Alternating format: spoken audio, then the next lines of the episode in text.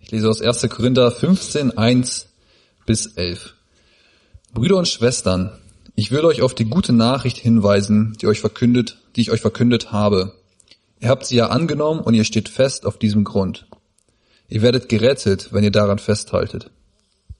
Bewahrt den Wortlaut, den ich euch verkündet habe. Wenn ihr das nicht tut, werdet ihr vergeblich zum Glauben gekommen. Was ich euch weitergegeben habe, habe ich selbst als Überlieferung empfangen. Grundlegend ist, Christus ist für unsere Sünden gestorben, wie es in der Heiligen Schrift steht. Er wurde begraben und am dritten Tag auferweckt, wie es in der Heiligen Schrift steht. Er hat sich Kephas gezeigt, danach auch den Zwölf. Später zeigte er sich über 500 Brüdern und Schwestern auf einmal. Die meisten von ihnen sind noch am Leben, einige sind aber gestorben. Danach hat er sich Jakobus gezeigt und schließlich allen Aposteln. Ganz zuletzt hat er sich auch mir gezeigt. Also gleichsam einem Missratenen. Ich bin nämlich der Unwürdigste unter den Aposteln. Ich verdiene es nicht, Apostel genannt zu werden, denn ich habe die Gemeinde Gottes verfolgt.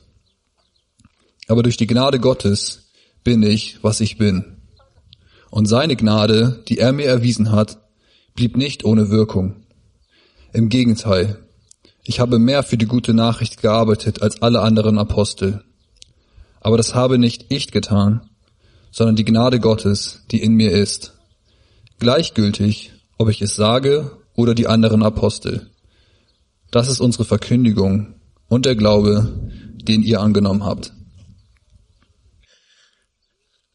Der Herr ist auferstanden. Er ist wahrhaftig auferstanden. Wahrhaftig.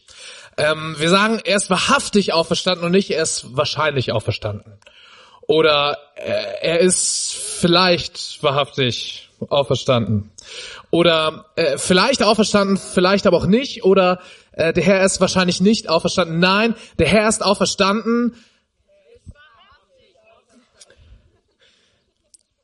Wir haben gerade diesen Text von Paulus gehört, wie er sagt, das ist der Kern unserer Botschaft. Darin zeigt sich Gottes Gnade. Das ist das Wichtigste, dass Jesus für uns gestorben ist und dass er auferstanden ist. Die Auferstehung ist real, wahrhaftig, wirklich, echt. Es ist wirklich passiert. Und deswegen, um das zu zeigen, zählt Paulus all diese Leute auf, denen der auferstandene Jesus erschienen ist. Leute, die Jesus seit Jahren kannten und die gesagt haben, ja, ich kann es bezeugen. Jesus war tot. Und jetzt habe ich ihn auferstanden gesehen. Er lebt wieder. Und zwar eine ganze Menge von Leuten. Ähm, Paulus zählt ganz viele auf, auch sich selbst, und sagt dann, und dann noch 500 Geschwister, 500 Brüder und Schwestern, denen der Auferstandene erschienen ist. Also mehr als 500 Zeuginnen und Zeugen dafür, dass es wahr ist, dass Jesus auferstanden ist, wahrhaftig auferstanden ist. Ich habe letzten Mittwoch Fernsehen geguckt und zwar RTL. Wer von euch hat letzten Mittwoch auch RTL geguckt? Ihr dürft euch einmal outen. Die Passion mit Alexander Klavs moderiert von Thomas Gottschalk. Okay, ich sehe so ein paar Hände. Ähm, ich glaube, es ist noch online. Ihr könnt es noch im Internet nachsehen. Die Passion, also der Leidensweg von Jesus lief jetzt am Mittwoch bei RTL zur besten Sendezeit um 20.15 Uhr mit einem oder wahrscheinlich dem bekanntesten Moderator äh, unseres Landes, nämlich Thomas Gottschalk. Ähm, und mit Pop-Liedern, Liedern, die man aus den Charts kennt. Alexander Klavs spielte Jesus, Leif Eldin spielte Petrus, ein paar bekannte Gesichter äh, waren dabei. Und was mich beeindruckt hat, war etwas, was so eingeflochten war in diese Story. Es gab eine Kreuzprozession. Die hatten ein Riesenkreuz, sechs mal vier Meter, und das hat geleuchtet. Und es haben Menschen durch die Essener Innenstadt getragen, hin zu der, dem, dem Ort, wo diese Veranstaltung war. Äh, und es waren Freiwillige, die sich beworben haben und die vorher gesagt haben, hey, ich möchte gerne dieses Kreuz tragen, weil das bedeutet mir Folgendes.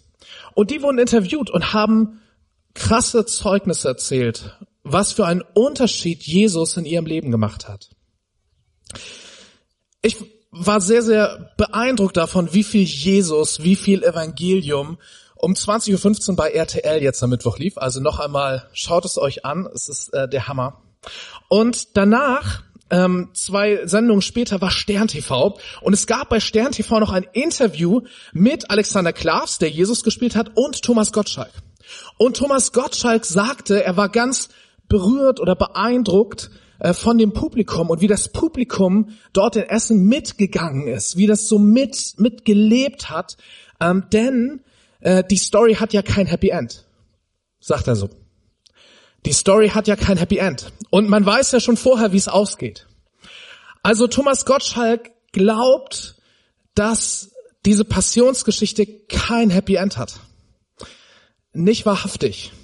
Nicht wahrhaftig auferstanden, sondern ja, maximal vielleicht. In der in, in der Darstellung äh, der Auferstehung dort war es so, dass Thomas Gottschalk das moderiert hat und er hat dann so sinngemäß gesagt, ja, also so nach der Kreuzigung, Jesus war tot. Es gab dann einige Jünger von Jesus, die haben gesagt, das Grab war leer. Das Grab sei leer. Und einige haben sogar behauptet, sie hätten den Auferstandenen äh, gesehen. Aber das liegt ja jetzt, also bei Ihnen, verehrtes Publikum, das zu glauben oder nicht zu glauben. Ja, soweit. Das war, das war das, was er gesagt hat. Kein Happy End. Aber heute, heute feiern wir diesen Gottesdienst, um ein einziges Mal in unserem Leben Thomas Gottschalk zu widersprechen. Um zu sagen, nein, der Herr ist nicht vielleicht auferstanden oder äh, sogar wahrscheinlich auferstanden. Ich kann euch viele Argumente liefern, die das plausibel machen. Übrigens, ab nächster Woche haben wir eine Gottesdienstreihe, die die, die Auferstehung Jesu von verschiedenen Seiten beleuchtet. Und einmal geht es darum, was für Argumente haben wir eigentlich, dass man sagen kann, also Jesus ist wirklich höchstwahrscheinlich auferstanden. Aber dabei bleiben wir nicht stehen. Jesus ist nicht nur geschichtlich, historisch höchstwahrscheinlich auferstanden, sondern als Christen sagen wir, er ist wahrhaftig auferstanden, weil das alles ändert. Sonst hätte Thomas Gottschalk recht. Kein Happy End. Dann hätte ich aber ehrlich gesagt auch gesagt, dann muss es auch nicht bei RTL um 20.15 Uhr laufen, weil dann diese Geschichte ihre ganze Bedeutung einbüßt. Was ist dann noch die Osterbotschaft, wenn Jesus gestorben ist und ja, der Herr ist auferstanden. Er ist wahrhaftig auferstanden. Das ändert alles. Und das ist das Wesentliche. In dem Text, den wir eben gehört haben, der geht noch weiter. 1. Korinther 15, ihr könnt ihn mal zu Hause lesen. Es geht die ganze Zeit um Auferstehung. Und Paulus macht da im weiteren Verlauf des Textes deutlich, wenn das nicht stimmt, wenn das nicht stimmt, dass Jesus für uns gestorben ist und auferstanden ist, dann ist unser ganzer Glaube völlig für die Katz. Dann ist es egal. Dann können wir als Christen, dann können wir als Gemeinde, dann können wir als Kirche einpacken, dann haben wir nichts mehr. Das ist der Kern unserer Botschaft. Und darum ein letztes Mal, nicht vielleicht, nicht wahrscheinlich, sondern wahrhaftig, wirklich, real, so ist es. Der Herr ist auferstanden